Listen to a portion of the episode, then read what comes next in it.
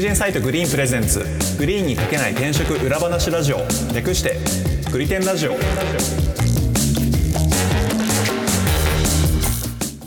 いグリテンラジオパーソナリティの株式会社アトラエの伊畑ですよろしくお願いします同じく株式会社アトライの今夜です。よろしくお願いします。そして、フリーランスのライターとして企業取材を担当しております武田ですよろしくお願いいたしますこの番組は転職アプリグリーンの運営メンバーである伊畑小屋とグリーンで500社以上の金融取材経験を持つライターの武田さんとでグリーンに書ききれなかった個人的一押し企業について語ったり現場で感じる転職や中途採用のリアルについて話す番組です。よろしくお願いします。よろしくお願いしよろしくおます願いします。えー今日はですね、ちょっと私の方からですね、はいはいあの、実は聞きたいことがあって、うんあの、先週、あの、ツイッターでまたアンケート取ったんですよ。はいはいやりましたね、はいはい。はい、取ったんですけど、どんな内容かっていうと、まあ、転職、まあ、グリーンは転職サイト、求人サイトって言ってやってますけど、うん転職の方法っていろいろあるんじゃないかなと思って。うんうんうんいでますそねれで、皆さん転職するって思ったときに、まずどういう方法でやるのか、ん何が頭に浮かぶのかっていうのをちょっと知りたくてですうんうんうんね、うんアンケートを取りました。はい。はいはいいいですねで。で、聞いた内容がですね、えっ、と、皆さんはもし転職するならどの方法を選びますかという質問ですね。うん。はい。えー一応4択であの質問をしてたんですけど、え1つ目が、えー転職エージェントに相談する。うん。なるほど。ありますよね。転職エージェント。はいはい。ありますね。はい。ゲームでもよく見ますね、最近。うん。で、二つ目がですね、えー友達から企業を紹介してもらう。かっこリファラル。うん増えてますうんね最近なるリファほラルど。採用まっすてよあね。りますよね。最近うん増えね。てる増えてる最近はいはい。で、三つ目が、求人サイトに登録して探す。はいはいはいはい。で、えー四つ目がですね、SNS で転職以降を発信する。あなあるほど。いや最近 SNS スカウトはねどんどん増えてますからねいやー、そうなんあうんあ。です。しかも発信してね、あの、企業さんからこう、問い合問い合わせというか、連絡が来るっていうのはよくあるみたいうですからん。うんうんああ、たまに見ますね、これ。入れときましたと。で、なるほど。これ結果言っちゃっていいですかね。はいはい結あ果お願いします。結果なんですけど、まあ一一位つは目のて1位、一位は一はですね、求人サイトに登録して探すおおでしたね。グリーン的にはありがたいやつ。はいは実はこれ私そう個個人的にはそんなに1位にならないだろうなって思ってた。えーうんお、同感ですね。うんうんうんうん何にしてもやっぱちょっとめんどくさそうなイメージあるじゃないですか。自分で探して応募するとか。うん。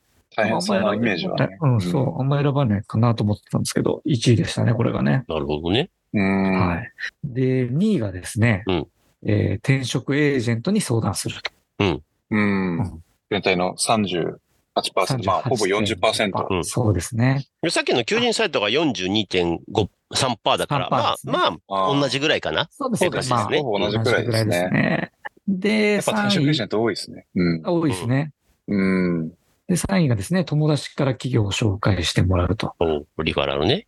うん、これが11.5%で、うんで、最後の SNS で転職以降発信するが7.7%。まあ、ここもそんなにまあまあ差まあはまなあいまのあかまあ。なっていうところですね。やっぱ最初の2つが圧倒的多数で。まあ、転職といえばこれのイメージですもんね、やっぱりね、普通は。うんまそうあ、ですよそうねなんでしょうね。ああ。 うん。なるほど。という結果になったんですけど も。私は個人的にこの中だったら、もし私が転職するなら転職エージェントに行きますね。うん、おその心は。やっぱ、一応プロだと思ってますから、はああ。うん。なるほどなるほど。やっぱりなんだろう、転職エージェントに相談することによって、こうなんか自分の市場価値みたいな客観的に見てもらえるじゃないですか。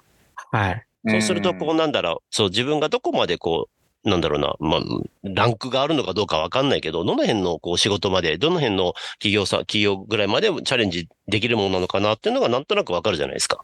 はうい。ん。こういろいろ、要するにレジュメでこうね、全部見て、チェックして見てもらえば、はい。そういう意味では本当にいい相談相手になってくれるんだろうなとは思います。こなれんだろ、うリアルな話で言うと、うん複数登録する人が多分、まあまあ、過半そりゃ数そうでしなんょですよね。う。んなんそりでゃ、そうだなよんかどっちかだけっていうことではないかなとは思いつつ、まあいそうですやね。僕もでも、事前の予想だと転職エージェントの比率もっと高いと思ってうまん。しうんた。うんうんうん。そうっす6ね割くらいこれでいくのかなと思ってて、思ったよりは少ないなって感じだったんですよね。うんうんうんうん。あのいや、もしかした転ら。転職エージェント、なんだろう、私もなんかいろんなエージェントさんとお仕事したりとかしますけど、はいなん、なんて言えばいいのかな。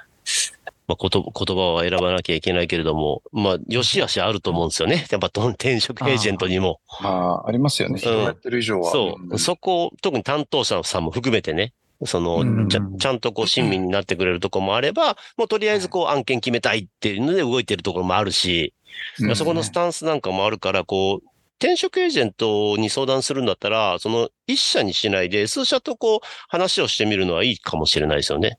うんうんセカンド、そうですねセカンドオピニオンじゃないですけど、お医者さんの。うんそうですね。うんまあ一あと個のは一基本的には、エージェントの場合、自分で自由に探すっていうことはないので、うんやっぱりか、かなり依存しますよね、実際。そうですよね担当者の方にそうとなるだからと、見極めないとっていうのはありますそう、よみね。うん。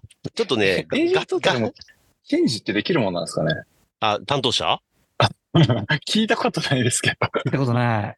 いやけど、けど、した方がいいと思 うよ、本当に。いや、本当に、あの、うん。ピンキリだと思いますよ、本当に。エージェントさん、その会社もそうだし、担当者も。相当多分、その、なんかすごいビジネス的な話になっちゃいますけど、うその、ん。企業さんに紹介して企業さんが、あの、すごく欲しがる人材であれば、おそらく、まうあ、んチェンジでって言って、なんかもっと別のエージェントついてくれるみたいな対応あるかもしれないですけど、うん多分めちゃくちゃ特別対応だと思いますね。うんうんううんんうんあの、ヘッドハンターそんな対に、応してくれヘなッいとドハンターに近いような形になるよね、多分ね。そうですね。ううんん。うんうんうん言って彼らなりの優先付けはやっぱありますからね。いや、そうだよね。まあ求転職職者ね側からチェンジってなかなか言いづらいもんね。 そうですね。けど、けど逆いやに、びっくりす逆るに言うと、だから、それができる転職エージェントって、こう、売ると意外と売れるかもしんな いよ。チ。チェンジできますす。そう、チェ、チェンジができる。それ自信ないって言ってるような聞こえますけどね。いやけど、エージェントは多分、なんか、このまま行くと、なんか AI が、なんか取って変わりそうな気がすんだよな。 まあ、ああ、AI でいけるんですかね。 AI でいける気がすんだよな、転職エージェントは。でも結構これ、企業さん側の信用とかも、うんそのエージェントによって違うじゃないですか。はいはいはいはい。そこら辺ってなんか AI で置き換えらんないんじゃないかなとか思っちゃったりするんですけど、うん。まあでも確かに窓口とかは AI になってもおかしくないですよね。うんあの時間選ばなくていいですし、あそうそうそうそうそうそうそうんやっぱりエージェントも営業時間があるから、う。うん。なんか仕事終わりで行けないケースとかもあるだろうし。うん。まああと転職エージェントもその、なんだろうな、その、えっと、求職者側によってるエージェントと、その企業側によってるエージェントっていうのもあるから、そこはいではもいまた変わってくるよそうね。ああ、確かに確かに。そこはちゃんとやっぱりそのエージェントってこう一括りにしないで、こう転職エージェントでもそれぞれやっぱりいろんなスタンスとか立ち位置とかね、考え方が違うっていうのは頭に入れて、転職エージェントをこう選ぶっていうことは考えた方がいいかもしれない。どこの転職エージェントに行っても同じ結果には絶対ならないと思うんで。うう。んん。てか、でも今ちょっとエージェントの話ばっかりしてますけど、ん一番多いのはでもやっぱり求人サイトに登録して探すなんですあよ、あね。。いや、ど今の話があるからじゃないかな、多分。転職エージェントにやっぱり不安を感じるから自分で探そうと思うんだと思う、多分。いや、なんかそこまで考えてるんですかね。いや、で僕もなそんかこまで考えてるのか、考えてないかな。経験があれば今みたいな話わかると思うんでうすんけど、うんうん。うん結構だかどらう、なんだろう。マーケティング的にね、CM とかいっぱい流れてるから、あそあ。の認知だけあって、とりあえず登録してみようみたいなそあうねの、確かに。感じな気,、そうですよね気がしますけど。うん求人サイト系の広告は見るけど、転職エージェントの広告ってあんまり見ないですもんね。あ、いや、エージェントの方が多いと思います。エージェントの最方がいい近増えてきましたね。あそう前なんだより増えてきた印象ありますけどね。CM とかも多いですもんあねあ、。そうなんだ。うん。うんうんうんうん。むしろうちみたいななんか、あの人のサポートがつかないというか、本当にあの、自分で自由に使えてっていうケースで広告ってあんまり多くないですね。あそうなんだ。うん。うんインディード、インディードぐらいか。そうですね。うん。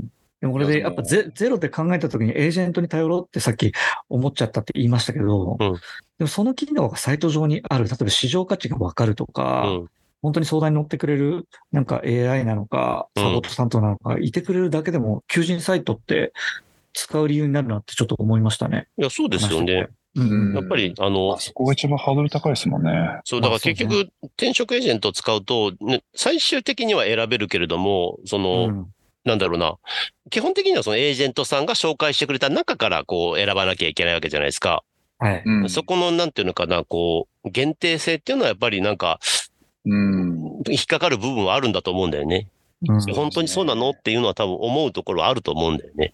うんうん。その、そ、そうなるとやっぱ求人サイトだと、もう自分で探すからうん。はい納得できるんだろうね、自分がね。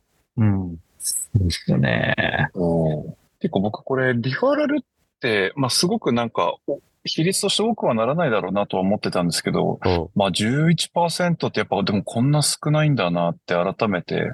私はこれまだまだ今後伸びると思ってますね、リファラルは。あーその、まあもちろんそのリファラルの中に、あの、あれとかも含むんですけど、あの、なんだっけ、あの、勉強会みたいなのを経由するというか、ああ、なるほど、なるほど。あの、テッククランチ的なの開いて、そこにエンジニアが参加して、そこに、要するに企業が来て、スカウトするみたいなのも含めて、あうんとあ。か、例えば、っチって媒体ですよね。ていうかあの、なんていうのかな、媒体というか、そういうなんか勉強会みたいなのあるじゃん。なんか、あ、そうそうそう、あーハカソン的なやつ。そうそうそうそう。なるほど、なるほど。ああいうなんかエンジニアさんが集まって、こうなんかね、新しい技術をなんか紹介するような、こう、なんかイベントとかにこう、参加して、こう知り合いになって、そこからこう転職先を、っっていうの は多分今後増えると思うんですよね。今でもでも聞きますもんね。あのそうですよ。ね。なんかたまにそのエンジニアさんが、なまあ、この間私滝、滝行に行ってきたんですけど、滝行。滝行。竹浴びるやつ。それはなんかそ、そっちの話が聞きたい わ。それもやっぱうちの会社の社員が、そのイベントで知り合った方々と滝滝行に行くからっていうのをは誘いはいはいっていったら、やっぱそういう勉強会とかでうんお仕事もらったりとかするフリーランスの方とか、転職したっていう方たちがいて、あーなるほあど結構エンジニア界隈ではそういうのが当たり前になってきいてや、るなのっかなてきてると思思い ます。あうんーあると思いますね。で、うん多分その辺ぐらいまでを多分リファラルに入れるんだったら、多分、えっと、なもるほうちどょっと広がっていくし、多分比率も増えると思いますよ、多分。うん、確かに。そうですね。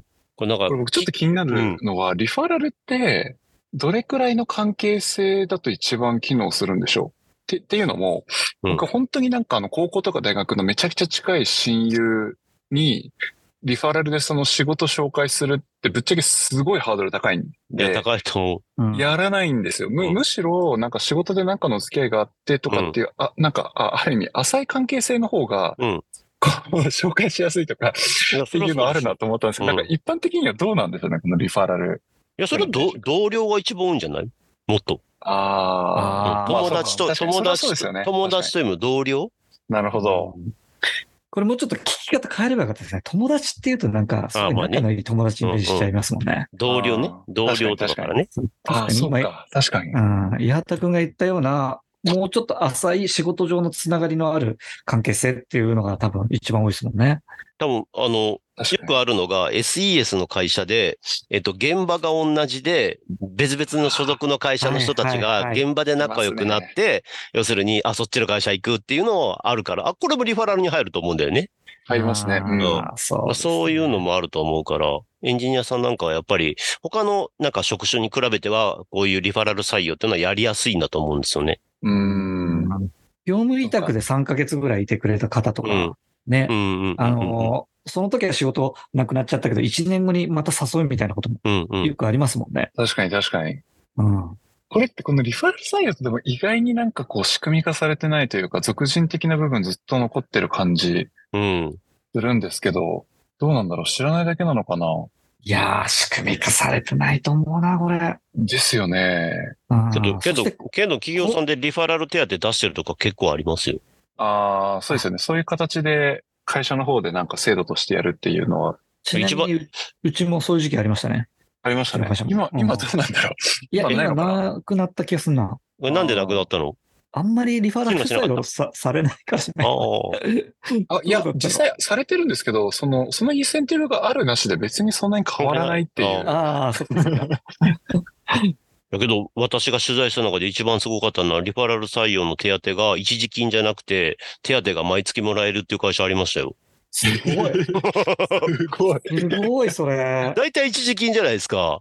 そうですね。ね、2万円とか5万円とか、それ一時金ですけど、じゃなくて、もう給与、あの、ベースの給与に手当として、リファラル手当として、月何千円っていうのをアップする。だからそれ何人でもスカウトしてきてくれれば、どんどんどんどん上がっていくっていう、あ、それは面白いなっていうのは思った会社があった。あーうん。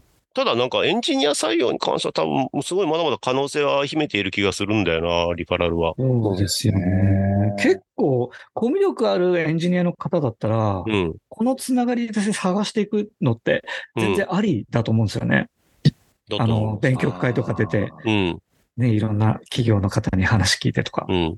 まあ、ねえ。え実際、なんかど、どうですかリファラルで入るのって、僕正直ちょっとめんどくさそうだなと思っちゃうんですけど、入る側入る側も、自入、自分が入る招き側入れる側も、なんかいろいろ気にしちゃうからかな。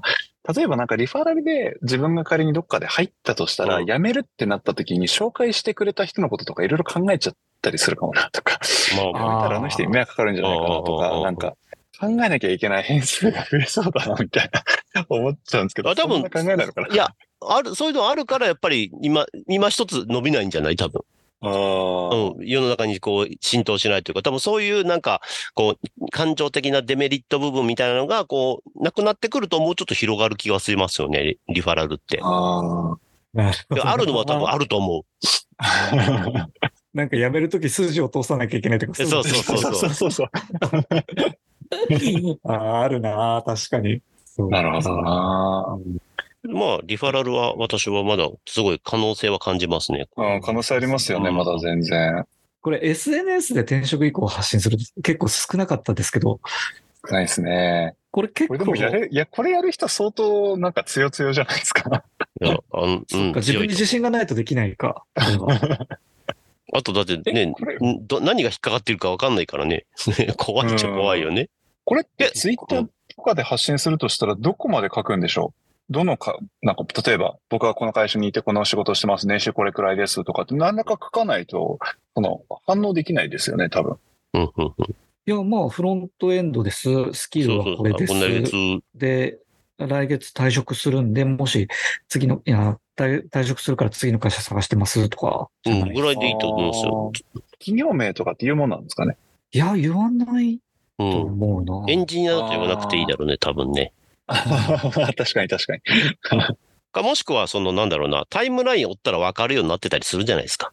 ああ、確かに。うんうん確かどにこそこ、わかりどまこすねそこ、どこそこでエンジニアやってますとかっていうのは結構出してる人もいるから、確かに。だだからで私辞めて、要するに、えっ、と、どっかに移ろうと思ってますけど、どっかいい会社ないですかねみたいなのを発信すると、そのタイムラインを追えば、その人がどこでどんな仕事をしてたのかって大体わかるから、う。うんん。でその人のなんか考え方とか、なんか性格とかもタイムラインを追ってるとわかるんですよね、大体ね。うんうんそういう、そういう意味でちなも。みに、エンジニア以外で SNS で転職以降の発信する人って僕あんま見たことないんですけど、あるもんね。あああ、けどマーケターとか多いと思うよ。あウェー。ブマーケとか結構多いと思う。ああ。ウェブマーケット、要するに結局、あの、どこ行ってもやれる仕事じゃないですか。商材変わっても。基本的なスキルっていうのはあんま変わんないじゃないですか。そうですね、ベースの部う分んは。。ベースの部分は変わんないから、結構ウェブマーケはなんかそういうイメージありますね。むしろエンジニアよりウェブマーケの方がなんかその辺のフットワーク軽い人が多いから、結構なんかフォロワー数とかシビアに見られそうですね。マーケターだったら。 そうですね。 あれ、1000人もいないぞ、みたいな。マーケターのくせに1000人もいないみ たいな。あれ、あれ、あれ、どこの会社だったかなありついあの、。SNS の、SNS のフォロワーが10万人いたら即採用するっていう会社ありましたけどね。ああ、まあでもありますうんね。一つの合理性はありますよね。そう、一つの要するにい評価の指標になるっていう。ああ。 10万人集めるってすごいですからね。そう。いや、すごいですよ。うん即採用って言ってましたね。うんああ。いやけどなんか SNS はどうなんだろうな。リンクトインってこのための要するに SNS でしょあれ。ああ、そうですね。あー確かに日本で、日本ではあんまりひ広まらなかったけど、あ海外はだからけ結構だから、こういうのが、こう、自分からこう情報をポンと、あの、なんだっけ、あの、企業が要するに情報を発信して、その求職者を募るんじゃなくて、こう求職者が自分の情報を発信して企業を募るってやり方って多分海外では結構やってる気がするんだよね。ーうんう。ーん。で、日本ではなかなかそういうのがないから、なんかそういうのも選択肢としてあっても面白いのかなとは思うんだよね。いや、もうでもこういう時代なので、うん発信してないことには自分を表現できないようになってきてるじゃないですか、もう。そうですよね。あもうネット上で発信しないともういないも同然みたいな世の中になってますからね。そうですよね。だからエンジニアとかであれば、まあ SNS の発信もそうですけど、やっぱブログ書いてて、ああ。けど、あの、それで言うと、あの、GitHub なんかそんなにち、あの、あれ、うん。確キかーにタとか。ね、あの辺がなんかそういう、あの、発信媒体にはなってますよね。そうですよね。だからそこら辺の発信力とかうん。見られた上で、ツイッターでそういう、あの、退職エントリー的な発信をす,、すれば、結構、ね、いろんな企業さんが問い合わせしてくれると思うんですけどね。確かに退職エントリーって確かにありますよね。退職エントリーね、ありますよね。ああ。あれなんかでも一時期もっと多かった気したけど、今もでも全然海外だったらあるのかなあんまり見なくなっただけかな、僕は。なんか、あの、退職エントリーの中でその会社の内情を暴きつつ、うん、うん。なんか、よかったら連絡くださいみたいな。ただなんだ退ろう、職エントリー自体はあんまりいいイメージないんですよね。そうなんですよ。あんまりイメージないんですよ。あれは何なんでしょうね。やけど、それって多分あー転職にあまりいいイメージがないからだと思いますよ。いや、多分その、過去に見た退職エントリーの内容が結構ネガティブだったからだろうな。なんか、あの、うん残った人のことあんまり考えてないなって 思うような内容が僕は結構多かったね、過去見たときに。その人はいいかもしれないけど。うんうんうんうん。そう感じちゃうってことですもんね。 うんプラスになってるのがなんか、マイナスになってるのがちょっとよくわからないで すね。退職エントリー自体は。あーただまあ、そのキャリアパスを作るってなった時には、こうなんか一つそういう、まあ、え SNS じゃなくてもいいけど、ノートとかでもいいし、なんか、なんだろうな、うんそれこそリンクトインでもいいし、Facebook でもいいけど、なんかそういうもので、こうなんか、あの、自分のキャリアっていうものを発信し続けてると、こうなんかそこにこう人は集まってきて、そこから次の仕事っていうのはある気はしますよね。うん。うん、。そうです全ね然あ。りますね。うんだか。ら SNS とかで多分転職とかって言ったら、Facebook とかは多分結構多いと思うんですけどね。Twitter とかだったらまだなんかなんか匿名とかだったりするからイメージないけど、Facebook で基本本名じゃないですか。あはーいだからだから Facebook とかだったら結構なんかあるような気がするんですけどね。お声掛けがある気がする。 Facebook 最近全然開かなくなったな。 私も全然開かないです。ああ。まあ確かに。なんか最近名刺交換なくなって、Facebook のなんか申請だけ来る名残、なんか慣習だけ残ってるんで、実質なんか Facebook が名刺ネットワークみたいになってたりするんですけど、僕の場合そうね。なるほど。ど。けど全然開かなくなっちゃったな。なんかその辺になんかね、あの、あれですよね。サンさんなん、サンさんさんなんかがなんかうまくやれそうな気がしますよね。なんかマーケットが眠ってそうな気しますよね。ああ。今やってはいますもんね。三三さんも。ね、やってやまっすてよますね。ね。やっうんて名ますね刺。取り込んで、えーデータがあったらつなげるみたいなう。んうんうんボンテッドリーさんもやってますね。うん。ああ、そうですね。やってあまなすんかそ、そっから先でこうなんかこう、なんだろう。けどあれですもんね、なんか、ああの、サンさんの8とか使ってたら転職したら情報とか来ますもんね、なんとかさんがどこそこに移りましたとかっ来ますて。ねうんうんううんうん。ん。ああいうの、ああいうのみたいなのがこう、なんだろう。なんだったらなんとかさんが退職しましたとか、なんなんとかさんが転職を希望してますとかでもあってもいいと思うんだよね。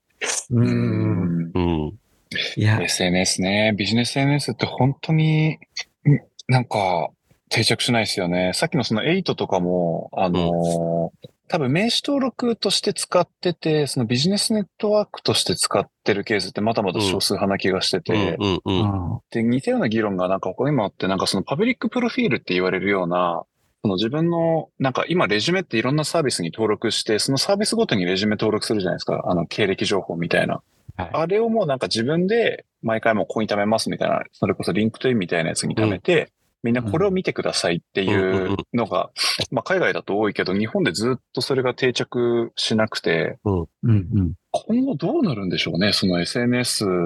これ用の SNS とこれ出てくるんだろうか。うん。日私は、本で流行らないだけなのかな、これは。私は出ると思うんですけどね。こう、SNS というか、どちらかというと、その転職プラットフォームに近いというか、はいはいはい。働くプラットフォームというのか、なんか、うん、うんうん、もうちょっとこう転職が流動的になってきたときに、特にフリーランスなんかも含めて、こうう、ん働き方が流動的になったときに、その何かこう、よりどころとなるような、こう、一つの柱みたいな部分の、そのプラットフォーム的なもの。うんなんだったらそれ、なんか Web3 とかであるんじゃないかなと思ってるんですよね。例えばその過去のその仕事の内容とかって要するに改ざんできないようになってあって、もあーうその、そのそうです人よねの、そう、そう、ブロックチェーンであーその人の要するに経歴みたいなのが全部、えー担保されてて分かってて、で、その中でこう、どんどんどんどん転職するそのつながりのネットワークができていくみたいな世界観っていうのはある気はするんですよね。ああ、それなんか仕事で過去やらかしちゃった途端にそ のサービス使えなくなりますね。うん。魚卓として残るみたいな。怖い。いや、けど、けど、けど、その、なんだろうな。そのやらかしだって別にさ、そ、それ乗り越えていきゃさ、別に、なんだろうな、ですねポジティブに取れていきゃ別にいい問題で、あーだからなんかい以前そんな話したよね、会社のウィキペディア見れば、不祥事全部載ってるよ って話したじゃん。それと一緒でさ、やっぱりこう、まあそれ隠したい気持ちはわかるけど、そう隠すんじゃなくて、やっぱそれを乗り越えていくっていうポジティブな世界か、世界にはなってほしいよね。で、周りもそれを乗り越え、乗り越えていくと、要するにそれは認めてくれるような世界になっていった方が、僕はなんか幸せな世界な気はしますよね。うん。いや、なんか、あの、こ今回のこのテテーマに結構影響するだろうなと思うんですけど、結局、こんだけエージェントが、その主力サービスとして使われてる国って結構少なくて実は、あー日本って結構例外的なんですよ。はいはいはいはい。で、その理由はやっぱり、なんか根本たどると、仕事のことを本気で考える機会が多分あんまり多くないんですよね、日本って。うん。かてら、かってなると、知識が当然、そのうん偏るから、うんそれをすごく持ってるエージェントに相談しようっていうのが自然な発想になるけど、うん。で、まあ考える頻度がなかったら当然ビジネス NS も開くタイミングがないわけで、アプリとして。なるほど。から当然流行らないし、はいはいはい。っていう、なんかその部分が変わったら、このなんか内訳もう少し変わると思うんですよね。けど、それで言うと多分その話って、なんだろうな。やっぱりその働く仕事っていうものの、えー考え方の違いだと思うんですよね。うん。やっぱりわ私たち日本人って仕事っていうのは会社に所属するっていうイメージがまだやっぱ強いと思うんですよ。そうですね。はいはいはいそうですど、ねどの会社で働こうとかって考えるわけじゃないですか。うん。うん多分アメリカとかのそのキャリアの考え方って、その、今の自分にとってどこの会社が一番ベストなんだっていうのを常にこう測る文化じゃないですか。うんそうですそねこの、そこの違い、もう、要するに、確かまに。基本的に転職活動やるときって、えっ、と、求職者って、まあ、末永く働ける会社って多分探してると思うんですよ。うんそうですね。多くの人が。多分そこの違いな気がするんですよね。アメリカ人って多分、なんだろうな、20年も30年も働こうっていう意識で多分は、仕事探してないと思うんですよね。そうですね。うん、そこの差は多分、なんか国民性なのか何なのか知らないのかある気はしますよね。なんそうなかっ日てくる本と、うん。日本人の場合は同じ会社で長くてやっぱ考えちゃうじゃないですか。そのそう首です切らねれないっていうのがやっぱりうん頭の中にあるから、そ,、うん。れがでかいかもしれないですよね。うん。だからやっぱ会社をこう、吟味しますよね。そのこううん会社を吟味しようとしたときに、やっぱ求人サイトってなると、やっぱ会社の情報が載ってるっていうのになるんでしょうね。こっちで吟味できるっていう。うん。なるほどね。前に話したあの、DAO みたいな、もっとき企業の移り変わるやつがもっと流動的にうん。ジムレスになったら、変わるのかもしれないですね。うんそうそうビジネスうん SNS みたいな。まあ変わってくるでしょうね。なんか、うん。特にフリーランスがね、また増えてますからね、今ね。フリーランスって働き方を考えると。うん、そうですね。ふ普通にこう、キャリアの中にフリーランス期間っていうのを全然こう、なんだろうな、組み込めるようなもうキャリアになってるじゃないですか。うん。はい増えましたね、すごく。もうググリーンさんたまに、あの、現場で聞かれますけど、その、まあ、要するに転職媒体なわけじゃないですか。はいはこう、企業参加からすると、別にフリーランスでもいいんだよねっていうパターンもあるんですよね。い。あの、業務委託ですようね。ん、業務委託。要するうにん正社員じゃなくてもいいよっていう。ありますね。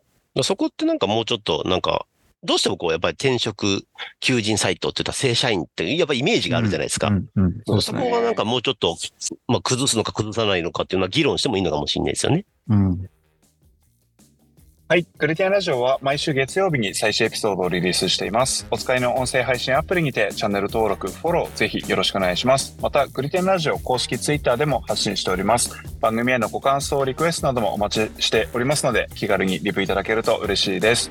では、今回は以上です。ありがとうございました。ありがとうござあいまりしがとうたござい。ました。